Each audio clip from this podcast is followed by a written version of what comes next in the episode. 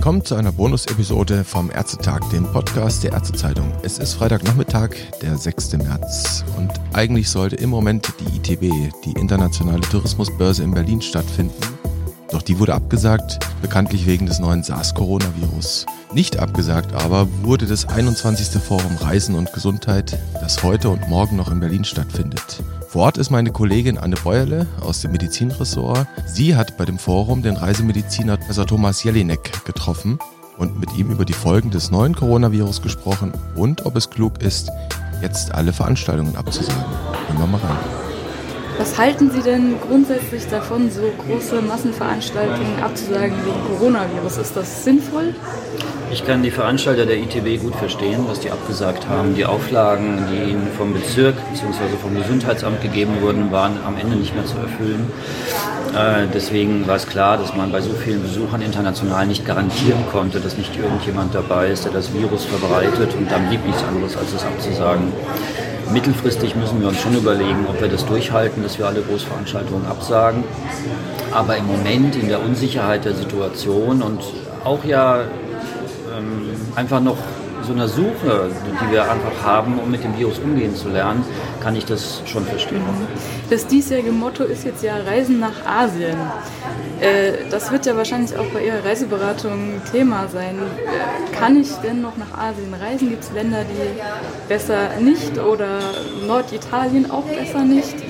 Also rein medizinisch, wenn Sie nur die Infektionsgefahr betrachten oder das Erkrankungsrisiko, gibt es nur ganz wenige Gegenden auf der Welt und auch in Asien, wo man wirklich abwarten muss. Das wäre in der Tat wirklich nur die, die Provinz Hubei zum Beispiel und ganz wenige andere Bereiche.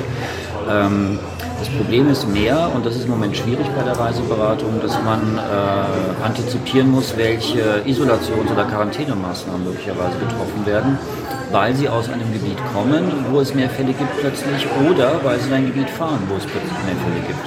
Und das ist dann schwierig zu planen und auch schwierig zu beraten. Also auch das Risiko, dass die Leute tatsächlich hängen bleiben. genau, also das, ist das Risiko, in Quarantäne zu landen, ist, ist äh, viel, viel größer als das Risiko, Coronavirus zu bekommen. Und wenn ich jetzt aus äh, einem Gebiet zurückkomme, sagen wir jetzt mal Norditalien, ist es dann besser, ich sage erstmal, ich bleibe 14 Tage zu Hause? Es ja im Moment sehr unterschiedliche Vorgehensweisen. Ganz viele Firmen ähm, schreiben das ihren Mitarbeitern im Moment vor. Es gibt auch die Empfehlung aus Risikogebieten, dann erstmal sich nicht weiter zu exponieren. Das Problem ist ja natürlich, dass Sie hier auch eine Menge Leute haben, die eigentlich gar nichts haben, die völlig asymptomatisch sind und äh, eigentlich auch keine Gefahr darstellen.